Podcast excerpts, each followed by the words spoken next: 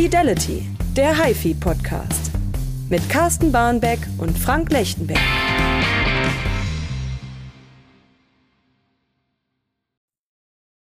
Herzlich willkommen, der Fidelity Podcast. Mein Name ist Frank Lechtenberg. Mir zugeschaltet am Mikrofon im ganz weit entfernten Süden Deutschlands äh, mein Chefkollege Carsten Barmbek. Grüß dich, Carsten. Hallöchen.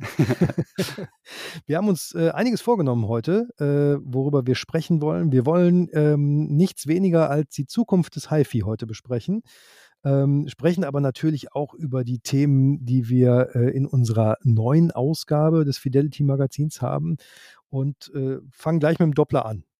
Absolut. Haben wir uns das letzte Mal ein wenig verhoben, muss man sagen. Aber das darfst du selber aufklären. ja, ich habe ja in der äh, letzten Podcast-Ausgabe schon darüber gesprochen, dass ich den Lin LP12 Select da hatte und äh, testen durfte.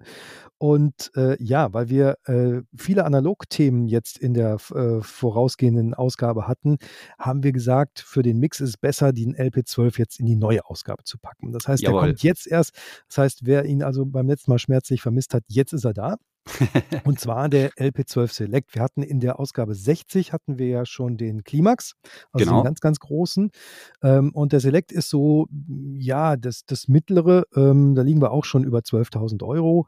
Und äh, ich habe so ein bisschen auch äh, die Neuigkeiten dieses Laufwerks besprochen, denn es gibt tatsächlich zwei Neuigkeiten. Einmal den Tonarm, der ist komplett neu. Und es gibt dann das MC-System Kendo, was äh, dazu gekommen ist auch äh, dementsprechend neu. Und der Tonarm heißt Arco. Ähm, der hat mir besonders gut gefallen, muss ich sagen. Der ist so aus einer Luftfahrt-Alu-Legierung, ich glaube 70-75er Legierung, genau so heißt die. Äh, Zink, Magnesium und Kupfer, das Ganze natürlich verwindungssteif, so wie sich das gehört. Was mir aufgefallen ist, ist, wenn man dem tatsächlich, also der ist optisch eher unauffällig, sehr solide. Ähm, ich sag mal eher typisch äh, klassisch britisches ähm, Manufacturing.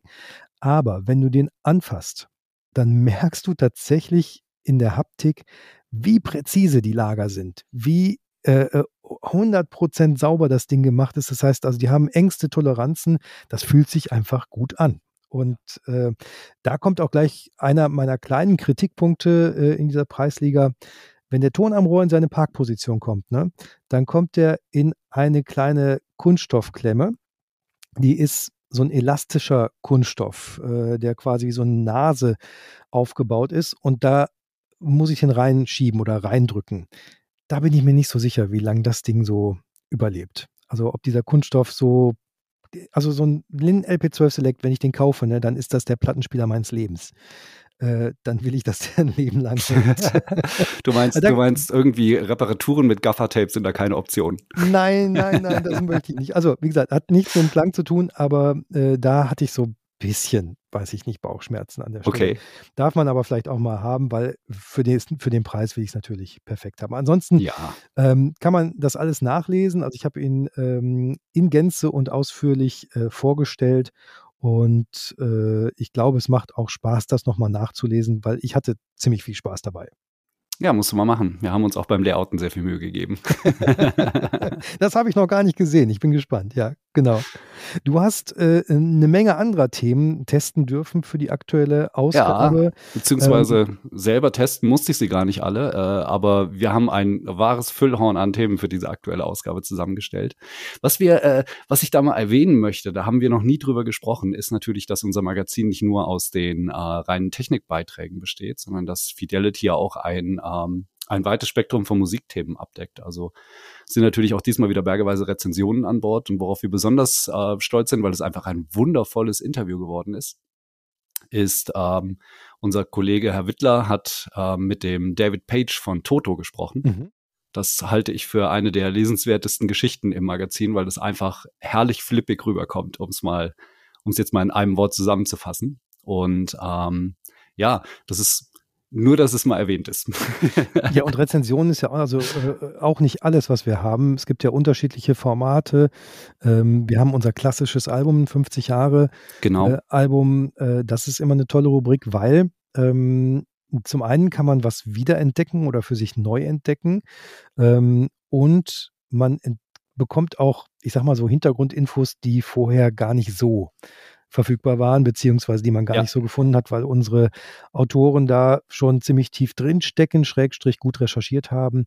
Und das macht manchmal einfach Spaß, da irgendwelche Informationen zu einem Album, was man schon ewig und immer wieder hört. Absolut, ne? absolut. Und dann, dann erfährst du was Neues darüber und es macht, ja, also es ist halt ein Hobby und es macht Spaß. Also mir macht Spaß, das zu lesen. Muss ich auch zugeben, dass ich selbst immer ganz erschlagen bin, wo all die Anekdoten herkommen. Super. Ich, ich, weiß, einmal war ich äh, meiner Zeit voraus. Da habe ich auch ähm, das erste ähm, Steely Dan Album äh, was ja auch im, im, vergangenen Jahr 50 Jahre geworden ist, äh, beschrieben. Und dann habe ich dann was geschrieben von ähm, dem, äh, von der remasterten Version. Und da hat uns ein Leser angeschrieben, sagte, Mensch, super, klasse, lieb, mein Lieblingsalbum und äh, remastered, wo finde ich das denn jetzt? Und dann habe ich dann nachgeguckt. Und dann äh, hatten, hatte Donald Fagan in einem Interview mal was davon gesagt. Das war aber äh, auf ein anderes Album bezogen. Ach so. Wenige Wochen später kommt tatsächlich dieses Album, Can't Buy a Thrill, äh, remastered raus, Ende 22. Ich habe ihm nochmal geschrieben gehabt, unserem Leser, und er war total, sagte, geil, super, das ist mein Weihnachtsgeschenk, perfekt, vielen Dank.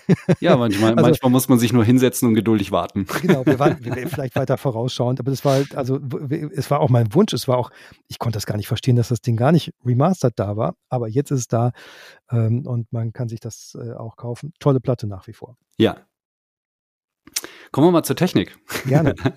Also das erste Thema, was wir unbedingt ansprechen müssen aus der aktuellen Ausgabe, ist ähm, Wolf von Langer Serendipity. Mhm. Oh Gott, es ist raus. ich muss mich jedes Mal konzentrieren, wenn ich den Namen ausspreche. Und äh, es ist tatsächlich so, dass der Name des Lautsprechers eine ganz kleine, kompakte, ähm, auch programmatisch ist für die Entwicklung. Ähm, und zwar ist Serendipity bedeutet ja so viel wie Glücksfall, nenne ich mhm. das jetzt einfach mal. Also man, äh, ich glaube, Wolf von Langer erzählt selbst, es heißt so viel wie, man findet eine Lösung, nach der man gar nicht gesucht hat. Mhm. Ja. Und das ist tatsächlich so gewesen, dass er neue Treiber ausprobieren wollte. Hat sich einfach mal äh, einen ganzen Schuhkarton voll mit Treibern, äh, Basstreibern kommen lassen, hat äh, für diese Treiber, also für die Treibertests einfach ein Dummygehäuse aufgesetzt hat dann den erstbesten, genau, den erstbesten hat er uns letztes Jahr auf der High-End erzählt, eingebaut, den er gegriffen hat. Und das war's. Also mhm. Im Grunde genommen war die Serendipity damit ausentwickelt. Mhm. Das würde er jetzt wahrscheinlich ein bisschen anders darstellen, weil danach natürlich noch so triviale Dinge wie ähm, Frequenzweichen, Abstimmung kamen und auch das Gehäuse sieht man ist, ähm, es ist ein es ist relativ schwer zu sagen. Ich, andere Hersteller würden jetzt wahrscheinlich sagen, es ist ein Kunststeingehäuse, einfach weil das ein Modebegriff ist. Er selbst geht da etwas tiefer, nennt das Fasergemisch. Also ist auf gut mhm. Deutsch gesagt irgendeine so Art Epoxid. Harz, das mit verschiedenen Fasern durchsetzt ist, äh, um genau die Steifigkeit, äh, gleichzeitig noch Beweglichkeit zu haben, die es eben haben muss.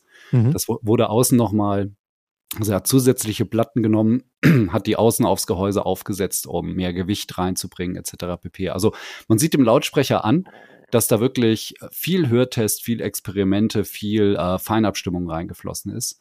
Und ich muss zugeben, wir waren am Anfang etwas skeptisch, weil wir reden natürlich auch von einer winzig kleinen Box, die für einen, mm, sagen wir mal, stolzen Preis auf den Tisch kommt. Mhm. Ähm, aber die stellt man hin und das war's. also wir haben das mit verschiedenen Kollegen äh, in verschiedenen Hördurchgängen im Fidelity-Hörraum äh, durchexerziert.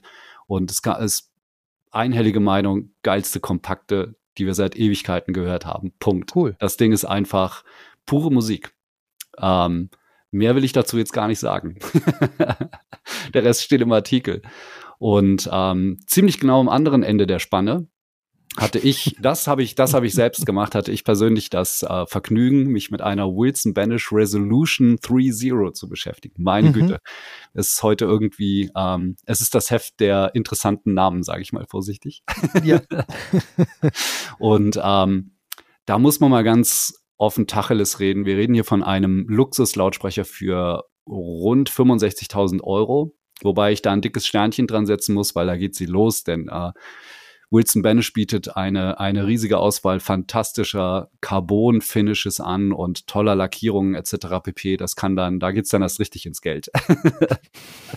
Wenn man sich sozusagen seine maßgeschneiderte Resolution ähm, bauen lässt. Aber man muss ganz klar sagen, dass ähm, der Test selbst bezog sich gar nicht so auf den Lautsprecher. Ähm, das heißt, er ist natürlich der Hauptdarsteller, mhm. aber es ging so ein bisschen darum, die den Werdegang dieser, ähm, dieser Fibonacci-Familie, jetzt musste ich einen kurzen Moment überlegen, wie er hieß, hm. Fibonacci-Familie zu durchleuchten, weil das nämlich sehr, sehr spannend ist, weil ähm, Wilson Banish wirklich ein Hersteller ist, der schon in den 90ern erkannt hat, wir müssen uns was einfallen lassen, um bei den immer weiter voranschreitenden Superlativen weiter mithalten zu können. Wir brauchen irgendwie eigenständige Technologien, die keiner nachmachen kann. Wir brauchen eine Optik, die sofort im, im Kopf hängen bleibt. Und dann sind die halt auf die, also die ist falsch. Eigentlich war das Greg Milne, ist der Inhaber und Firmengründer. Ähm, der ist auf die Suche gegangen nach Konzepten, hat teure Treiber ausprobiert, größere Durchschnitte, weil, weil auch die Händler gesagt haben, wir brauchen von euch größere Lautsprecher. Das hat alles nicht funktioniert, also ist er irgendwie auf dieses isobarische Basskonzept gekommen. Mhm. Ähm, das heißt, es werden die Bässe werden falsch rum invertiert ins Gehäuse eingebaut. Es gucken ja die Antriebe nach draußen und im Inneren ist nochmal genau der gleiche Satz an Treibern, die sozusagen dagegen spielen. Und der Hintergrund ist einfach, da sich die Kräfte, die Verbindungskräfte in dem Fall auf das Gehäuse der, der Treiber ausgleichen, man kann das ausprobieren. Man, man legt den tiefsten Bass auf, den man finden kann, geht an die ähm, Resolution ran, hält die Hand unten an den Basskorpus und es passiert absolut nichts. Die ist still, ruhig, tot. Mhm. Uh, und so klingt die auch. Das ist ein Lautsprecher, der nicht da ist. Also wir haben die im. Hörraum aufgestellt, Play-Taste gedrückt. Die Musik stand wie festgenagelt zwischen, zwischen den Boxen, aber die Lautsprecher selbst sind wenn man die Augen zumacht, gibt es keine Schallquelle. Mhm. Und äh, ich muss schon ehrlich sein, das Ding hat seinen Preis, aber das ist ein Effekt, wenn man das mal gehört hat. Ähm, das erlebt man halt nicht jeden Tag. Also das ist, das ist einer der Lautsprecher, wo man wirklich sagt, ich will nicht dabei sein, wenn er die einpackt und wieder abholt. und es ist natürlich auch konstruktiv ein bisschen was äh, dabei. Das heißt also, ein Absolut. gewisser Fertigungsaufwand ist dabei. Ein gewisser ist gut. Es ist, ja. steckt im Grunde genommen in jedem Detail also ich habe noch nie einen Lautsprecher erlebt, bei dem bis ins kleinste Detail dermaßen viele Besonderheiten und Eigenheiten drin sind. Das geht los mit dem namensgebenden Fibonacci-Konzept, weiß man mhm. vielleicht. Fibonacci ist ein, ist ein, ich glaube, ein mittelalterlicher, ähm, ich muss zugeben, ich kann seine Lebenszeit gar nicht eingrenzen. Das ist ein Mathematiker, ähm, der die Fibonacci-Zahlenreihe entdeckt hat, ähm, von der sehr, sehr viele Ableitungen existieren. Unter anderem, darauf bezieht sich Wilson Banish an vielen Stellen, die Fibonacci-Spirale. Jeder, mhm. der sich mal eine Sonnenblume näher angeguckt hat, kennt die. Das ist ein mathematisches Konstrukt, das auf Zahlenketten beruht, die so in der Natur immer und immer wieder auftauchen. Ähm, und genau wie der goldene Schnitt, auch der goldene Schnitt mit dieser berühmten Schnecke, die sich nach innen immer weiter genau. zusammenzieht, das ist Fibonacci-Mathematik. Mhm. Ähm, das heißt, der Lautsprecher ist von A bis Z nach dem goldenen Schnitt konstruiert. Alle, selbst alle runden Flächen an dem Lautsprecher entsprechen diesen äh, goldenen Schnittvorgaben. Weiß der Geier, was es bringt, um es mal auf gut Deutsch zu sagen, aber es funktioniert in der Zusammenstellung hervorragend. Sämtliche Treiber sind selbst entwickelt, ähm, werden nach eigenen Spezifikationen angefertigt und so weiter und so fort. Weil das war wohl am Anfang das große Problem, erzähle ich in der Geschichte auch, dass die invertierten Treiber, das war gar nicht so einfach zu realisieren, weil normalerweise werben ja auch alle damit, einen besonders starken Antrieb zu haben. Mhm. Will heißen, der Antrieb ist der Schallabstrahlung im Weg. Punkt. Da muss, da muss man dran gehen, muss, äh, muss irgendwas an dem Konzept verändern. Und das haben die eben Schritt für Schritt gemacht, auch, äh, muss man klar sagen, durch eine ganze Handvoll glücklicher Zufälle. Aber das mhm. erzähle ich in der Geschichte, um hier ein bisschen abzukürzen. Ähm, ein weiteres Thema, das mir sehr am Herzen liegt, was einfach riesen Spaß macht, ist Transrotor. Wir haben den ähm, Max Nero im Test gehabt. Ja. Und da muss ich sagen, das ist ein Konzept, da ja, super geile Geschichte. Transrotor macht im Grunde genommen verkleinerte Varianten seiner, seiner bewährten Konzepte. So, ich glaube, der Max hat jetzt gar kein konkretes Vorbild, ist aber, wenn man ihn ansieht, er basiert auf allem, was Transrotor auszeichnet. Mhm. Ähm, allerdings ist das im Grunde genommen oh, ich traue mich das bei Transrotor gar nicht so zu sagen. Es ist das Budgetmodell, könnte man sagen. Denn ist das so? Ist, ist ja ist auch es, so. Also ja, das, so. Ich, hatte, ich hatte mit dem äh, Dirk Räke drüber gesprochen, als ich den Massimo Nero hatte. Ja. Der quasi auch die POM oder POM-Version äh, des Massimo ist und, und ungleich günstiger. Ähm, aber äh, an der Stelle dieses, dieser, dieser Kunststoff, also das äh, äh Poly Oxymethylen, glaube ich, heißt es. ähm, dieser Kunststoff, der wird ja auch bei anderen Herstellern genutzt, eben ja. um Sachen abzugraden. Ähm, und äh, Räke ist so freundlich zu seinen Kunden zu sagen, okay, äh, ich nutze jetzt diesen, äh, äh, diesen, diesen Werkstoff, der ist günstiger als mein sonstiger Werkstoff und das gebe ich auch weiter. Also ich hätte es marketingtechnisch auch anders aufziehen können, ganz ehrlich. Hätte man machen können. Das liegt bei Transrotor übrigens an der Verarbeitung. Also jetzt normalerweise sind das ja einfach schlicht schwere Metallteller, Genau. könnte man jetzt auch sagen. Aber ich habe das schon einige Male beobachten können, wie aufwendig der, also der Schliff, die Politur, die Spaltmaße, mhm. das ist alles dermaßen präzise und, und akkurat verarbeitet. Ähm, ja, da wird ziemlich schnell klar, warum die, warum die Metallteile bei Transrotor so viel kosten oder so genau. viel wert sind, könnte man, ja. könnte man auch ja. sagen. Äh, und das ist halt bei Polyoxymethylen wird mit Sicherheit noch nachgeschliffen an der einen oder anderen Stelle, aber die Verarbeitung ist natürlich, sagen wir mal vorsichtig, auf einem anderen Niveau als bei den Metalltellern. Oder mit weniger Aufwand verbunden. Mit weniger. Aufwand Punkt. verbunden. Genau. Und wie ah, gesagt, und, und, und an sich ist das der, der Kunststoff etwas günstiger zu bekommen. Genau. Und äh, insofern, also ich finde es dann gut, äh, vor allen Dingen, ähm, ich kann mich jetzt, wie gesagt, nur lebhaft an den äh, Massimo Nero erinnern. Mir hat nichts gefehlt. Echt nicht. Ja, das glaube ich. Und ähm, unser Autor hat mir gegenüber ungefähr 40 Mal zum Ausdruck gebracht, dass er von der reinen, also Transrotor ist eben deutsche Ingenieurskunst, wenn man, ja, im positivsten Sinne, das, was mhm. man damit verbindet.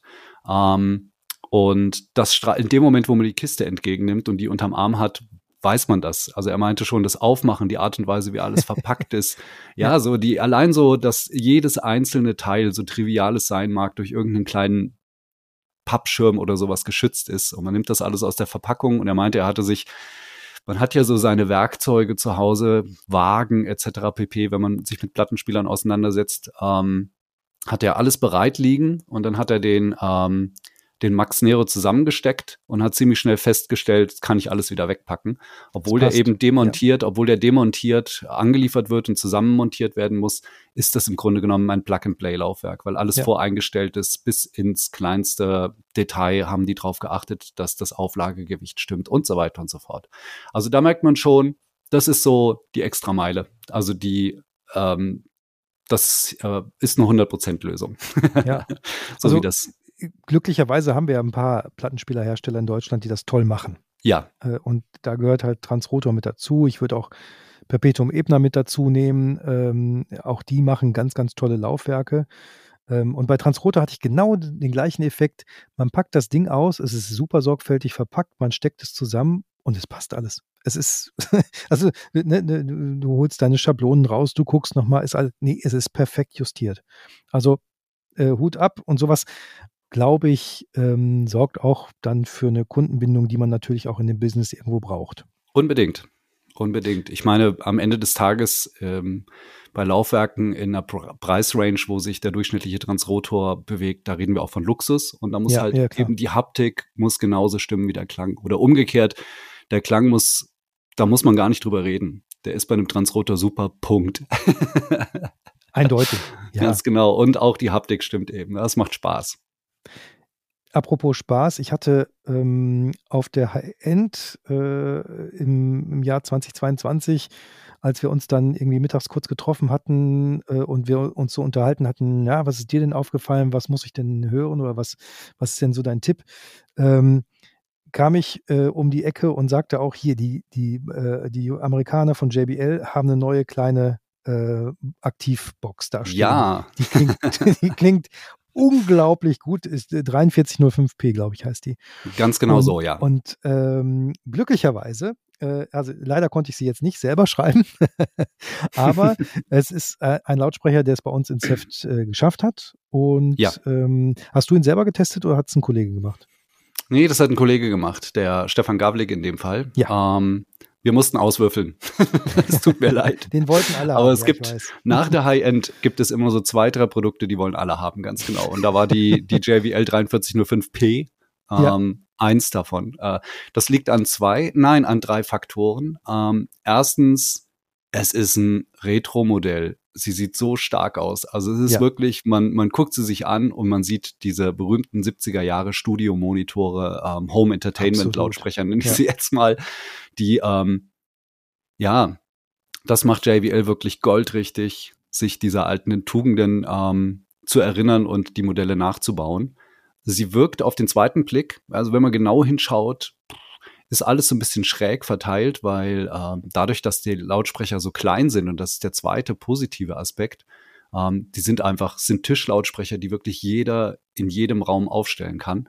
Ähm, die Bassreflexrohre an der Front wirken im mhm. Vergleich mhm. zu den alten Originalen ein bisschen zu groß und so, aber das verzeiht man diesem irgendwie ist es auch schrullig, das Layout. Also ich finde die einfach, irgendwie sind sie einfach schön. Punkt. Man will die haben, wenn man sie sieht. Ja. Und also das sind die beiden ersten Punkte, das Retro-Design und die Kompaktheit. Und das dritte ist natürlich, es ist eine vollaktive.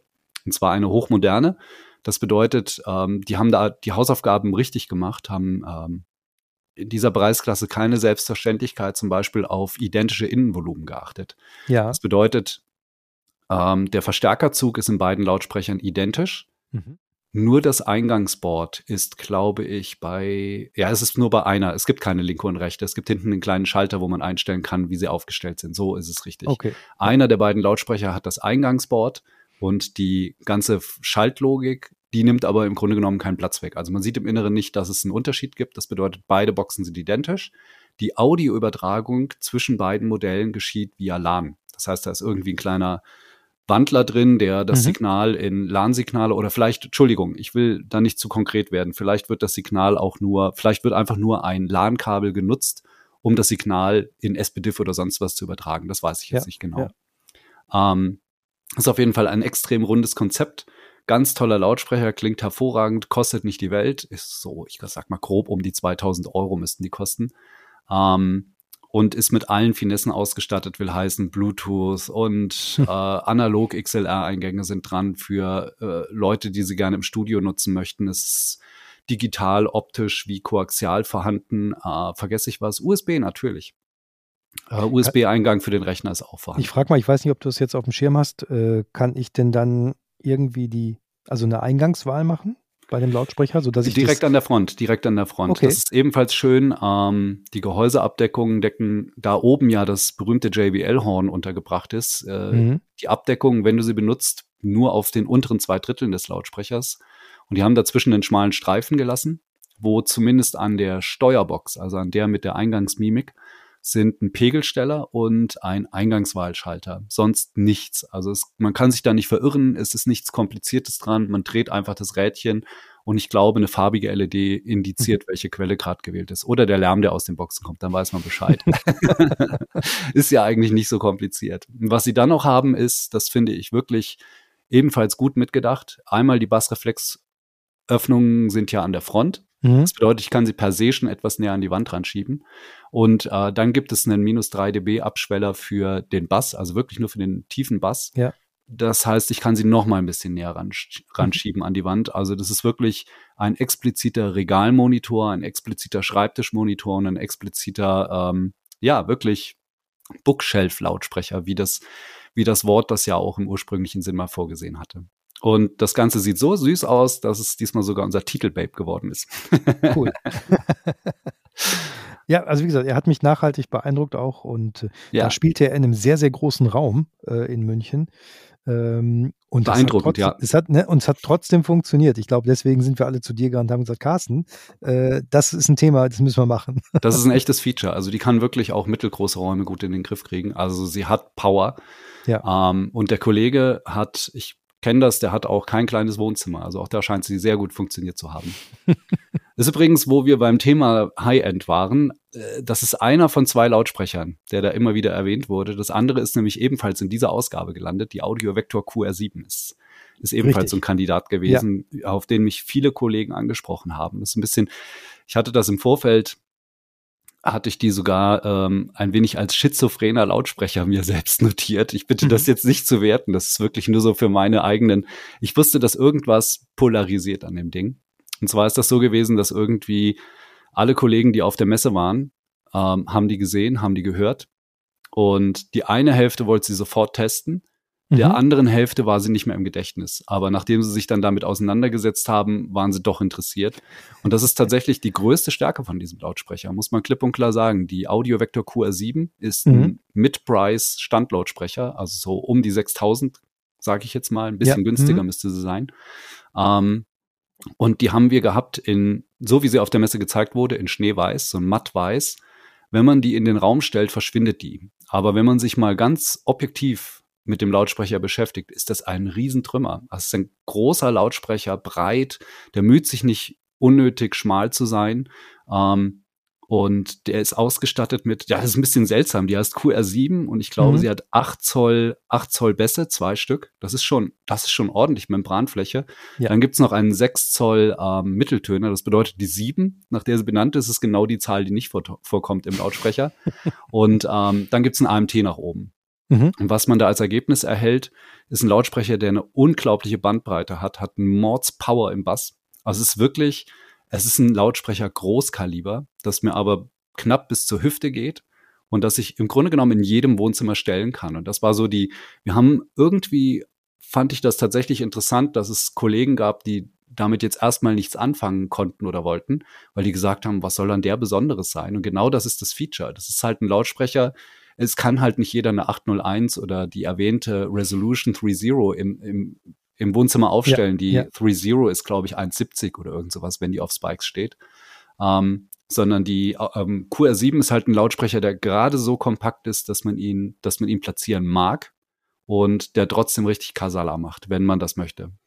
Und ansonsten ist er natürlich mit seiner erhabenen Membranfläche, mit einem ordentlichen Wirkungsgrad und vor allem mit dem herausragend abgestimmten AMT, es ist ein extrem breitbandiger Hi-Fi und High-End-Lautsprecher, der wirklich, der wirklich tiefe Einblicke in die Musik erlaubt.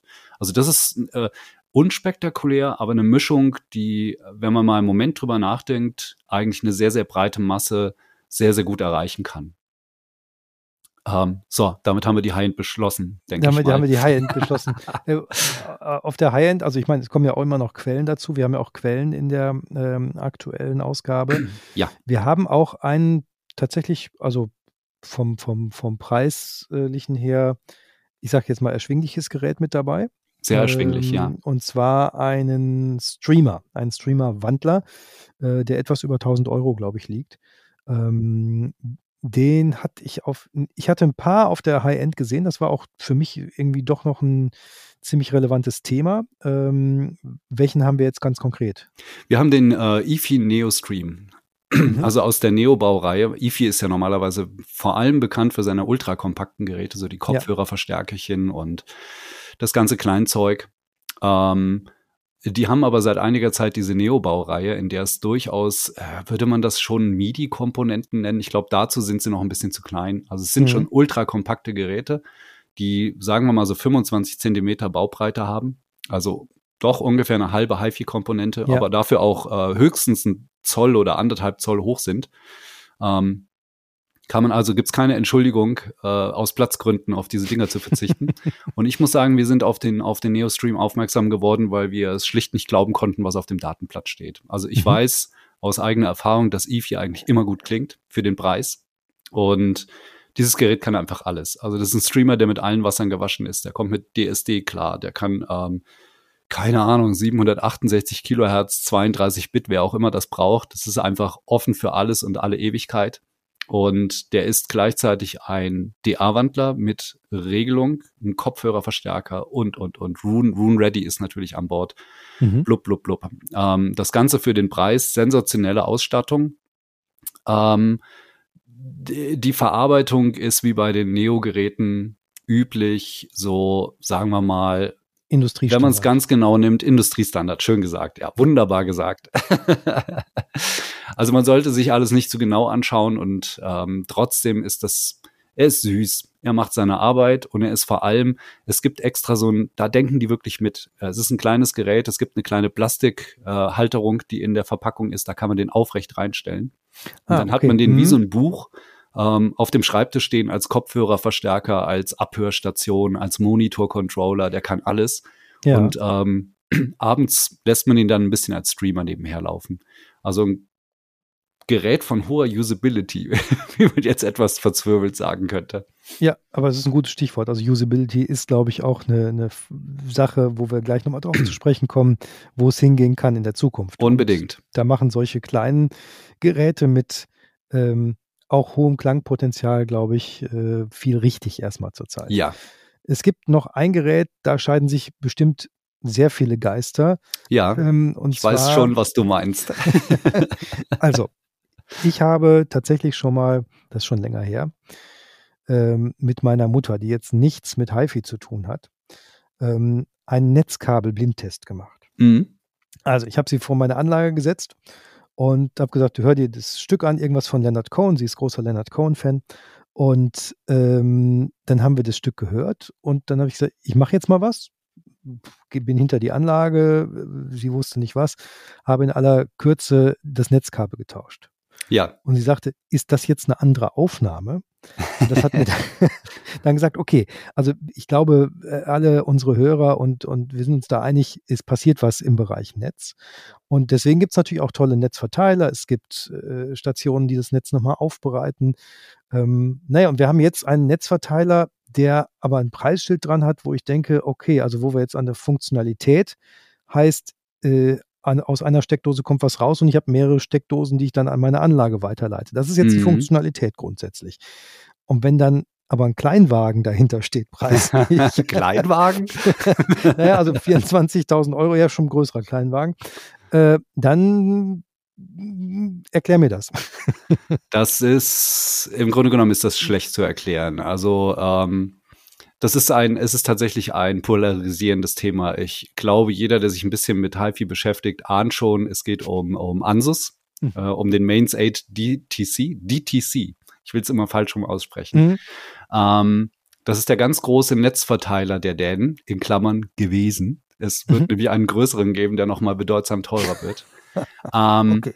Und das Ganze ist, also man könnte im Grunde genommen sagen, es ist ein Mondpreis. Jetzt bin ich ganz böse, mhm. denn ähm, was man da bezahlt, ist einmal natürlich der Markenname und der Luxus, der dran hängt. Das Ding ist mit Leder eingeschlagen etc. pp. Also ist wirklich von der Verarbeitung allerfeinste Sahne. Was man aber vor allem ähm, mit auf dem Preisschild stehen hat, sind, äh, ich will es nicht übertreiben, tausende von Stunden Experimente, Know-how und all das Wissen, das damit eingeflossen ist, muss mhm. man, äh, ich, wir werden ja nicht müde, das in unseren Artikeln immer wieder zu erzählen, weil man es bei Produkten dieser Auslegung immer wieder erzählen muss, dass der Michael Börresen, der Entwickler, eben nicht nur einfach ein Audioingenieur ist, sondern das ist jemand, der wie kaum ein anderer, also wie niemand anders in der Branche, wage ich zu behaupten, sich mit Materialien auskennt, mit deren Resonanzverhalten, mit ähm, der Interaktion dieser Resonanzen vor allem. Das habe ich mal in einem Artikel geschrieben, das mag ein bisschen schwurbelig klingen, aber das ist genau das, was er tut. Der ist, gehört zu den wenigen Leuten, die wirklich fähig sind, Materialien zusammen zu komponieren, so dass das am Ende wie einzelne Noten eine Melodie ergeben können oder eine Komposition ergeben können, ergänzen sich die Materialien und ähm, fügen eben eine gewisse Klangsignatur hinzu, ohne aber wirklich was hinzuzufügen. Also ist ganz verrückt, das, worauf Michael Börresen besonders achtet, das ist so ein Schlagwort für ihn heißt, also er sagt immer nur mehr Information, Informationssteigerung. Mhm. Der will einfach alles aus dem Musiksignal, in dem Fall elektrischer Strom, rausholen, was, was transportiert wird. Und dazu gehört dann zum Beispiel auch die Technologie mit den Tesla-Spulen. Das sind kleine Spülchen, die sind in irgendwelche Schaltkreise eingezwängt. Ähm, die sorgen dafür, dass das gesamte Signal, also jetzt, es entsteht kein Jitter oder so, äh, es, mhm. das Signal bleibt inhaltlich dasselbe, aber es wird hin und her moduliert. Es wabbelt ganz, Zeit, ganz leicht auf der Zeitachse.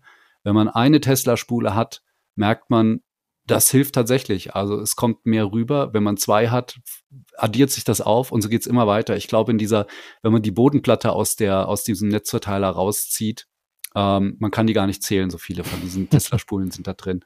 Ja, ja, das wird, das, ähm, der Effekt wird natürlich immer geringer, aber das stapelt sich auf. Und das ist das Problem, wenn man da was machen will, dann hat man eine Spule. Wenn man das steigern will, braucht man zwei. Wenn man das wieder merklich steigern möchte, braucht man schon vier oder besser acht. Mhm. Und so verdoppeln und vervierfachen und quadrieren und sonst was sich, sich die erforderlichen Zahlen. Das bedeutet, der Aufwand, das ist alles in Handarbeit. Also da ist wirklich nichts maschinell dran. Wir haben das gesehen.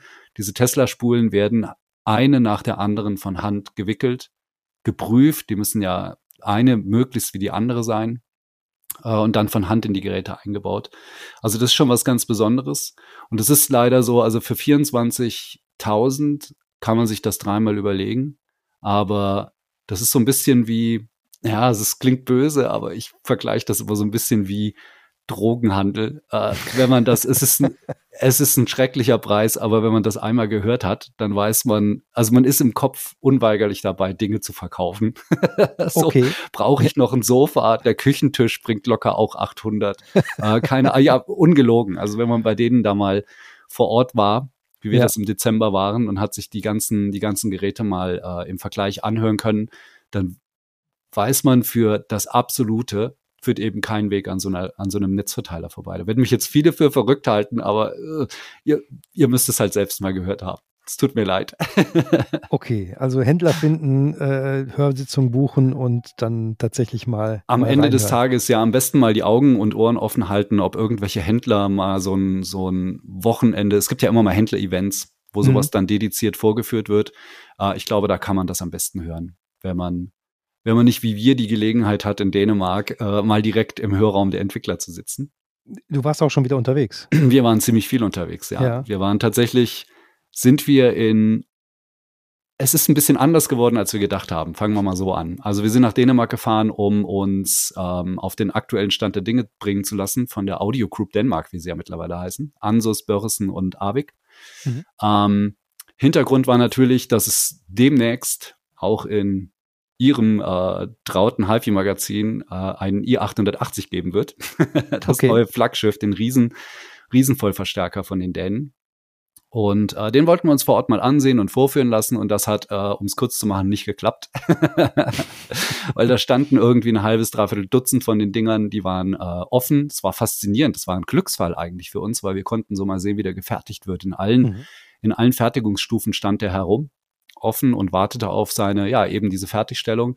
Und es fehlte, wie wir das so häufig erlebt haben seit der äh, Pandemie mit dem großen C und dem Durcheinandergeraten der Lieferketten, es fehlt irgendein trivialer Chip für das Display. Okay.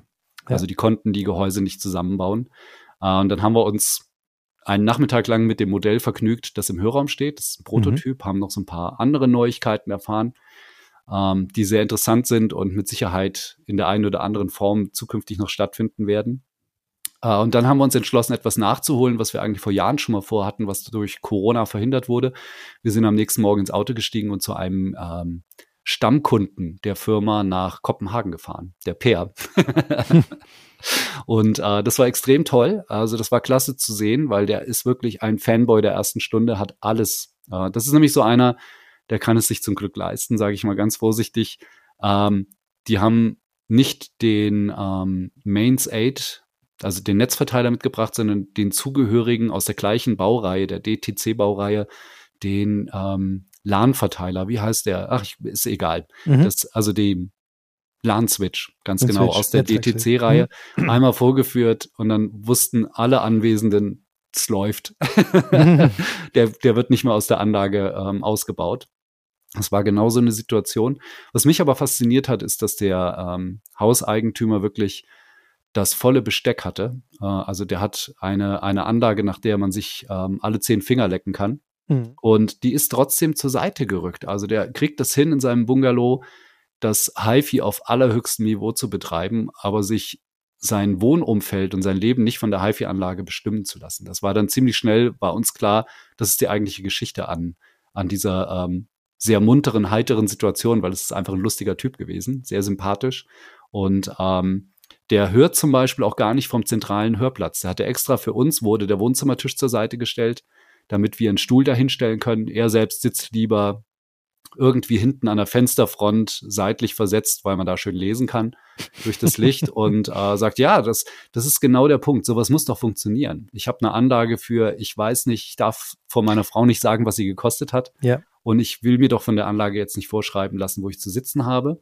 Und das ist tatsächlich der, ähm, ja, Vertreter von ähm, der Audio Group waren mehrere Male bei ihm, haben die Anlage modifiziert, umgestellt, ausgerichtet und es funktioniert. Wir haben oben am Esstisch gesessen, ganz anderer Bereich des Hauses. Die Musik klingt phasenrichtig, die ist präsent mhm.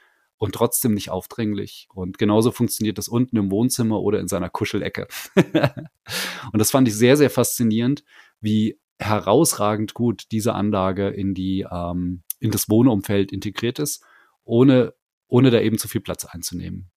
Auch das kann funktionieren bei richtigen, also der hat die ganz großen, ich weiß gar nicht, wie sie heißen, die die Riesendrums von, von äh, Börsen mit der Kryobehandlung und allem drum und dran. Ähm, es war ziemlich spannend, summa summarum muss man sagen. Ähm, der Ausflug bleibt im Gedächtnis, vor allem die Fertigungstiefe hat mich beeindruckt. Wir waren vor Ort, mhm. haben wir natürlich dann aus Verlegenheit, dass wir uns nicht zu sehr mit dem Verstärker beschäftigen konnten, nochmal eine Hausführung gemacht. Die machen wirklich alles selbst. Selbst die Chassisfertigung läuft mittlerweile okay. bei, bei der Audio Group im Haus. Das war vor drei, vier Jahren, als ich schon mal da war, noch anders. Und was die mittlerweile auch machen, Michael Börsen ist großer Fan von magnetfreien Materialien oder unmagnetischen Materialien. Mhm. Die fertigen aus Zirkon, aus Titan und so weiter und so fort eigene Gusskörbe, die teilweise in 3D-Technik, äh, 3D-Drucktechnik hergestellt werden. Das Haus hat aber mittlerweile auch eine eigene, eigene Gießerei und ich glaube Magnetmaterialien und sowas gießen die selbst. Okay. Kann man zusehen, ja. wie jemand aus aus verschiedenen Ton oder irgend sowas, aus irgendeinem Sand werden Förmchen geformt, und dann wird da nachher das flüssige Metall reingegossen und das wird dann später von irgendwem oder vielleicht machen die das auch selbst, das habe ich nicht gesehen, magnetisiert und das mhm. ist dann mhm. der Antrieb von einem Lautsprecher. Irre. Mhm. Also so, dass von, von der Gießerei bis hin zur ähm, finalen Endabnahme und Messtechnik alles in einem Haus erledigt wird. Wirklich alles, das habe ich so noch nicht erlebt. Wobei man relativieren muss, das gilt natürlich für die Top-Modelle, also die ganz mhm. großen Treiber. Es wird jetzt demnächst ähm, Viele sind ja verschreckt ob der Preispolitik, aber es wird jetzt auch Downgrades geben, also kleinere Varianten von der ähm, 580er Technik zum Beispiel, also den Standardkomponenten von AVIC. Ähm, das wird im Preis drastisch reduziert sein. Also sind wir mal gespannt, was da kommt. So High-End wollen die schon was zeigen. Wir wissen, ich bin da vorsichtig. Warten wir mal ab. Und dann waren wir eine zweite Reise, war ein ganz großes Ereignis. Ähm, kurz vor knapp, ich glaube, die Einladung kam sechs Tage vor der Reise, gab es von ähm, dem Hamburger Audio Reference Vertrieb die, nein, es war ein bisschen, ein bisschen weitläufiger, war es schon 14 Tage oder sowas müssen es gewesen sein. Ähm, es gab das Angebot, in die Staaten zu fliegen, äh, Wilson Audio besuchen. Das ist natürlich, mhm. eigentlich überlegt man da nicht. Und äh, danach ging es zu Dan de Agostino auch großartig. Ähm, eine Reise durch den Wilden Westen, das war das erste Reiseziel, ist ja in Utah, in, äh, im Umfeld von Salt Lake City. Mhm. Und das zweite war in Phoenix, Arizona. Und ich sagen muss, das war schon landschaftlich ein echtes Erlebnis, weil ich, ich wusste überhaupt nicht, wie es da aussieht. Also ich wusste nicht, dass es außerhalb von Phoenix äh, alles voller Kakteen ist. Okay. ich dachte immer, ich dachte immer, sowas gibt's nur in klischeehaften Western. ähm, nee, aber es war trotzdem toll zu sehen, weil das sind zwei völlig unterschiedliche Hersteller. Der eine macht Lautsprecher auf Weltklasse-Niveau, muss man klipp und klar sagen. Was heute ein High-End-Lautsprecher ist, hat ähm, Dave Wilson definiert, klipp und ja. klar. Der hat im Grunde genommen im Alleingang das Timing entdeckt. Mhm. War der Erste, der auf die Idee kam, Lautsprecher zu filetieren, in Einzelteile zu zerlegen und so zusammenzubauen, die WEM damals, dass man die Teile justieren kann im Time, Time Alignment. Ja. Da war der, der mit der erste, ich will es immer nicht, ich will das immer nicht so nachbeten. Äh, ich glaube, er war mit der erste, der das wirklich praktisch in Produkten angewendet hat. Ähm, der Ende Agostino auf seiner Seite, ehemaliger Grell-Gründer. Ich glaube, da muss man nicht viel drüber sagen. Ähm, in den, nicht nur in den USA Verstärkerhersteller und Quellhersteller der Superlative und der ist 2000, das ist ein bisschen tragische Geschichte. Er hat irgendwann Investoren dazu geholt, um zukünftige Entwicklungen stemmen zu können. Ähm, und ist dann nach einem Grundsatzstreit 2009, sagen wir mal wertneutral, ausgeschieden. Mhm. Ähm, ist aber so sehr Herzblutentwickler, dass es ihm in den Fingern gejuckt hat und er sich gesagt hat, ach, es gab sowieso so drei, vier, fünf, sechs, sieben, acht, neun, zehn, elf, zwölf Punkte an Grellgeräten, die mir nie richtig gefallen haben. Ähm, er hat auch im Gespräch immer sehr locker zugegeben, dass er früher halt Entwickler war. Also er hat sich um Schaltungen gekümmert, äh, um die Integration von Schaltungen, um das Zusammenführen Führen verschiedener Schaltungskonzepte und so weiter. Das Gehäuse, naja, das muss halt eins drum. Und ja. ähm, das war so mit der erste Ansatzpunkt. Dann der Agostino ähm, Master Audio Systems heißt es, glaube ich. DD Mars, ganz genau. Dan de Agostino Master Audio mhm. Systems heißt die Firma korrekt, ja. äh, zu gründen, weil das Design ist, ich glaube, seit dem Auftauchen 2011 kam die MX400 in den, in, in den Handel, wurde dann sofort auf der High-End präsentiert. Und ich glaube, die war seitdem ist es das meist fotografierte Objekt dieser Messe.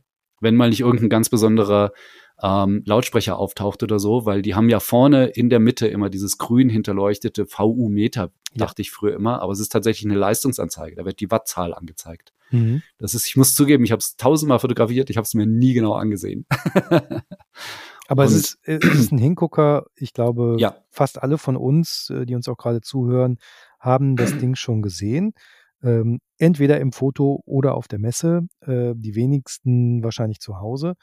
Aber dem Gerät, also da, sagen wir mal, muss man kaum rechtfertigen, wenn ein Gast kommt, dass das wirklich teuer ist. Also das sieht man.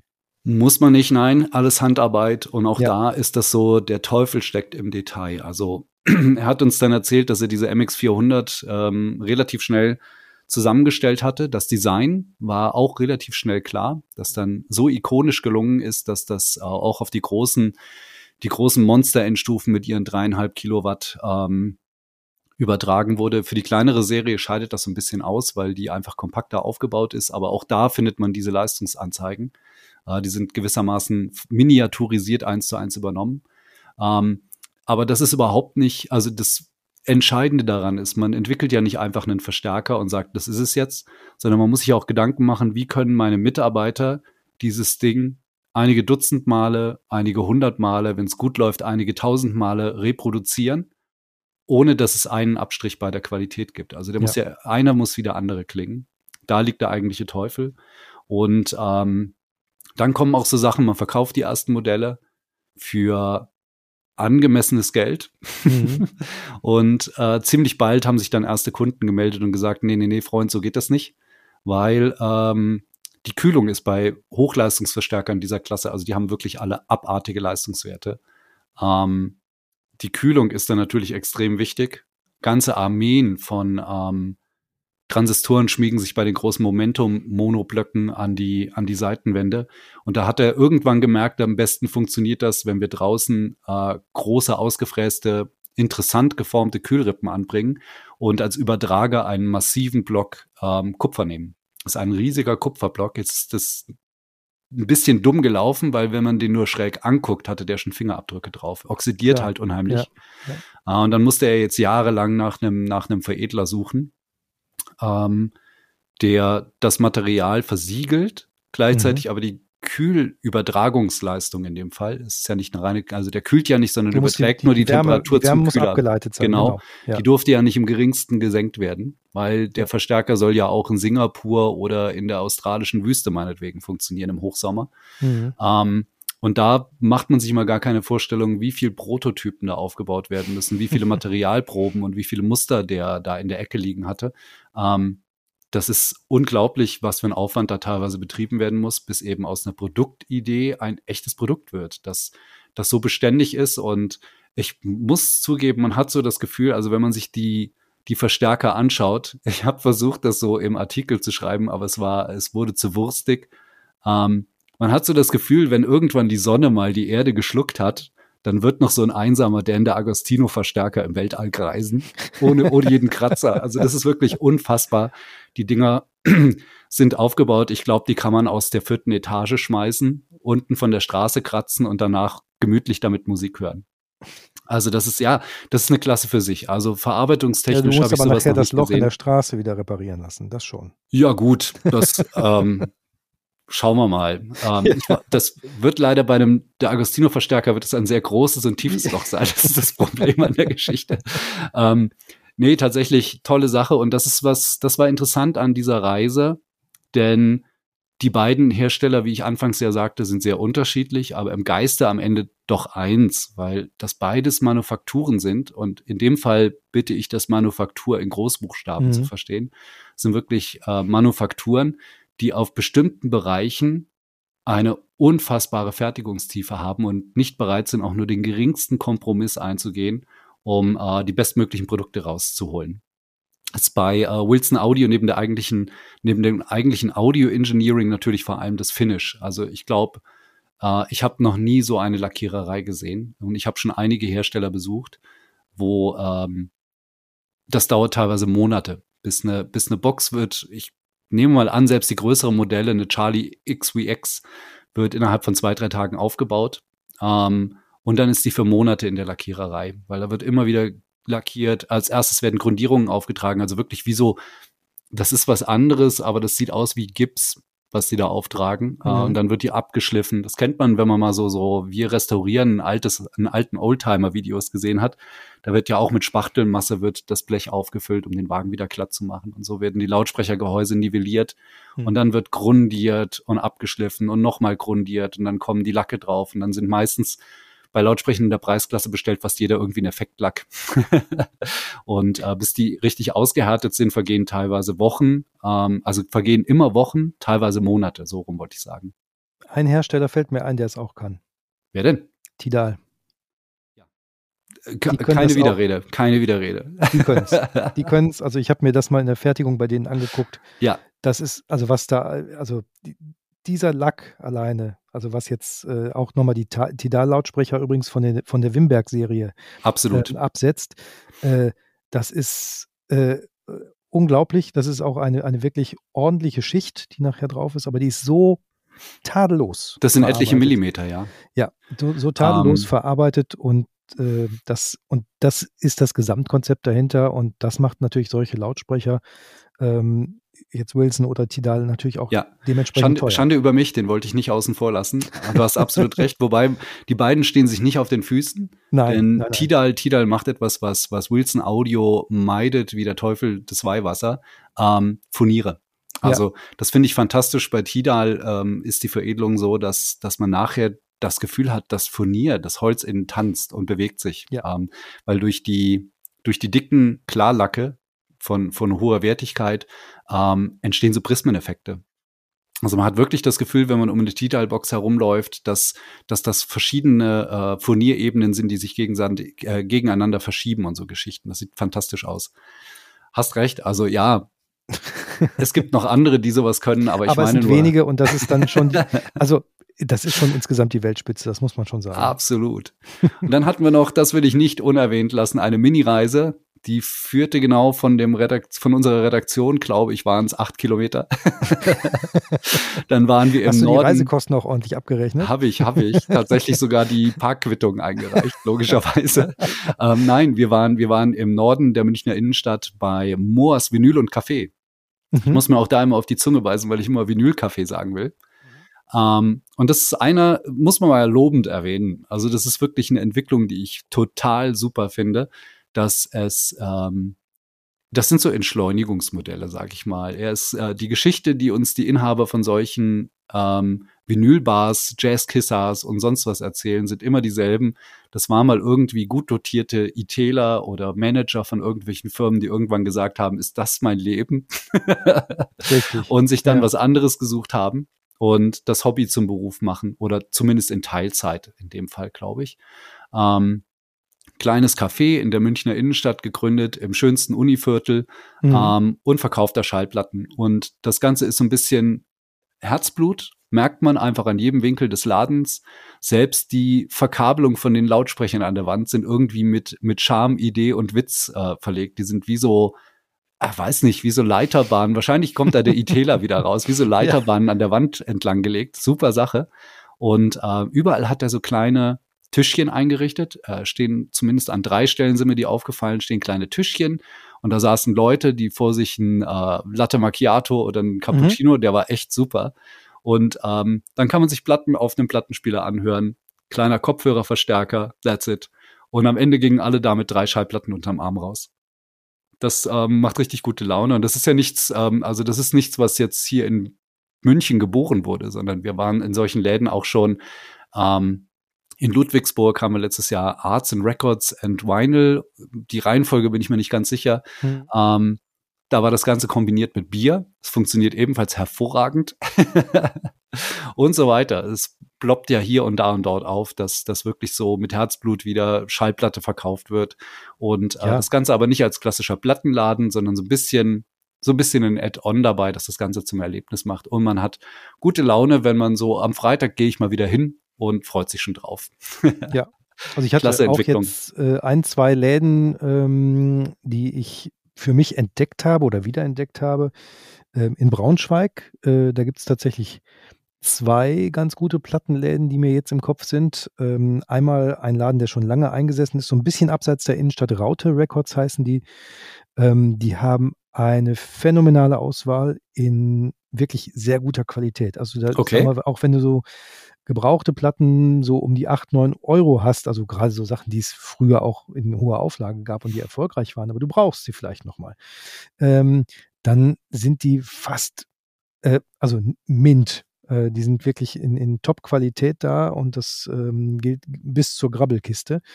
Und ähm, die, die Inhaber, das ist so ein, so ein Pärchen, das ist so ein Original. Ja. Das kann man, kann man gar nicht beschreiben. Ähm, du kommst da rein, du fühlst dich sofort wie zu Hause. Mhm. Du hast einfach Bock, durch die Platten durchzugehen und äh, äh, du kriegst auch eine Empfehlung und äh, äh dann hatte der, der Ladenbesitzer, ich war mit einem Kollegen da, äh, der Ladenbesitzer, kurzen Smalltalk mit uns gehalten und dann hat er angefangen, eben auf der Anlage im Laden auch Musik aufzulegen, weil er dachte, das könnte denen gefallen. Und wir haben äh, ungelogen mehr als drei Platten jeder mitgenommen. Das war schon ganz cool. Und es gibt äh, ein anderes, äh, das hat mir gedacht, es wäre irgendwie zwischenzeitlich dann doch aufgegeben, aber nein, die haben wohl renoviert. Riptide heißt das. Ähm, das ist eben auch Kaffee mit Vinyl. Ähm, und das ist in der Innenstadt von Braunschweig. Also das sind so zwei Sachen, die mir jetzt quasi aus Norddeutschland gerade mal einfallen, ja. um das Ganze so ein bisschen abzurunden, was das da ähm, angeht. Und die haben neue Platten, alte Platten. Ähm, ich habe auch für unsere äh, Playlist, die wir haben, ähm, eine ganz alte Platte entdeckt. Ja. Äh, die, dass die an mir vorbeigegangen ist. Asche auf mein Haupt. Und zwar John Coltrane und Johnny Hartman. Coltrane kennen wir alle, äh, Saxophonist. Johnny Hartman, mh, mm, jein, als Sänger vielleicht. Die haben bei Dizzy Gillespie schon zusammengespielt. Also die, daher kannten die sich aus den 40ern und die haben dann irgendwann gesagt, komm, äh, wir müssen mal was zusammen machen. Beziehungsweise hat, äh, glaube ich, irgendwie ein Berater von Johnny Hartman hat gesagt, du musst was mit dem Coltrane machen.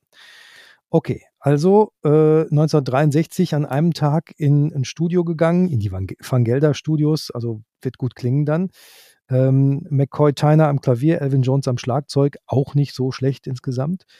Und äh, haben dann an dem Tag zehn Songs aufgenommen, sechs sind davon auf die Platte, die auch John Coltrane und Johnny Hartman heißt, ähm, draufgekommen. Ein Song davon war Lush Life, das hatten die auf dem Hinweg irgendwie im Radio oder irgendwo gehört von Nat King Cole ähm, und haben das dann an dem Tag spontan im ersten Take aufgenommen. Ja. Bis auf einen Track ist das alles erster Take. Und der eine Take, der neu gemacht werden musste, war einfach nur, weil Evan Jones ist ein Schlagzeugstick runtergefallen. Ansonsten haben die das echt, und das klingt so phänomenal klasse.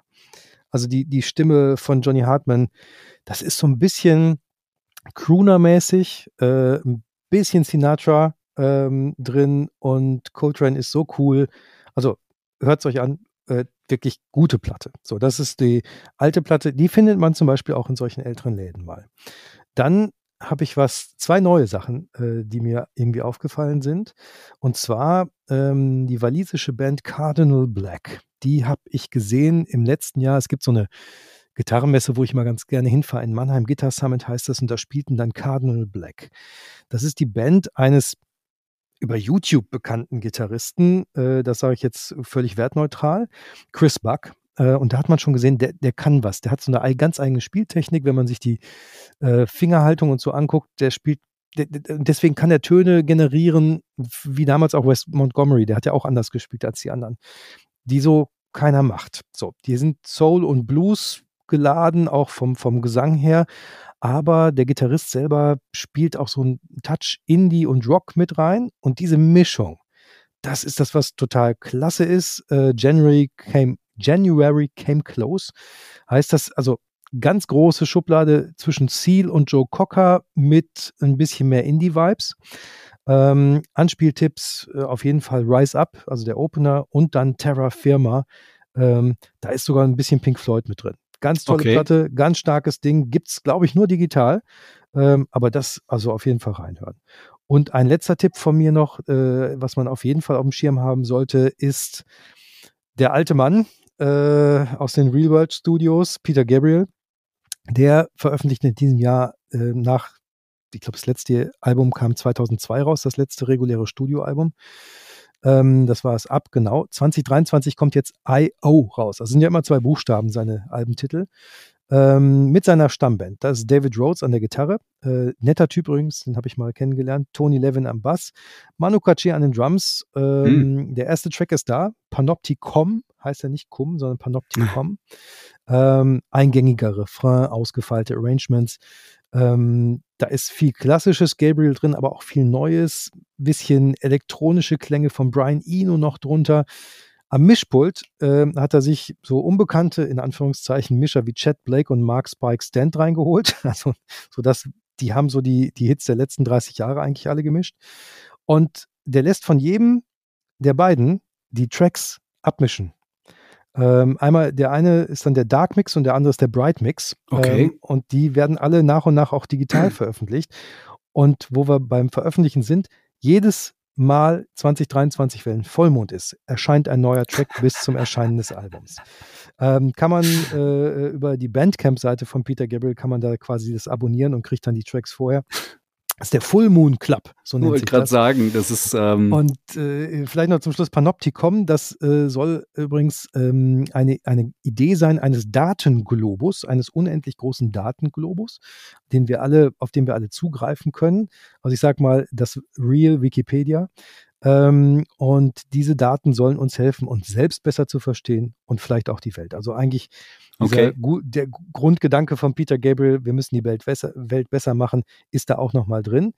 Aber das Ganze nicht mit Zeigefinger und platt irgendwie, sondern einfach intelligent und ja, hört rein. Also Panopticon ist der erste Track, der momentan schon da ist und jetzt ist äh, Zeitpunkt unserer Aufzeichnung der nächste Vollmond nicht mehr allzu weit. Also da wird was kommen das sind so meine Musiktipps, die wir auf unsere ja. Äh, Playlist packen und äh, die ich ganz vielen von unseren Hörern auch gerne ans Herz legen möchte. Super, habe ich mir auch alles notiert. das ist gut, weil du musst die Playlist bestücken. ja, das werde ich tun.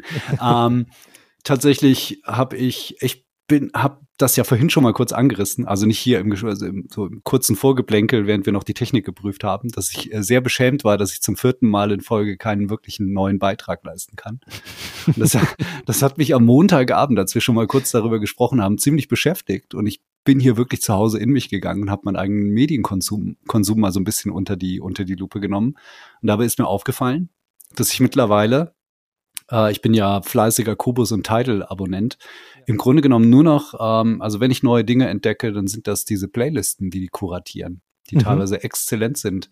Ähm, ich weiß nicht, das ginge natürlich hier zu weit, jetzt jede Ausgabe ähm, irgendwie, also jede Printausgabe genauso wie irgend, äh, irgendwie hier im Podcast Playlisten zu, zu empfehlen, zumal die auch kurzlebig sind. Also das sind teilweise ähm, sind die da und ich finde sie später nicht mehr. Ja. Mh. War jetzt zum Beispiel eine Playlist am Wochenende, die habe ich dreimal rauf und runter gehört, die hieß, ich meine, Gothic Americana.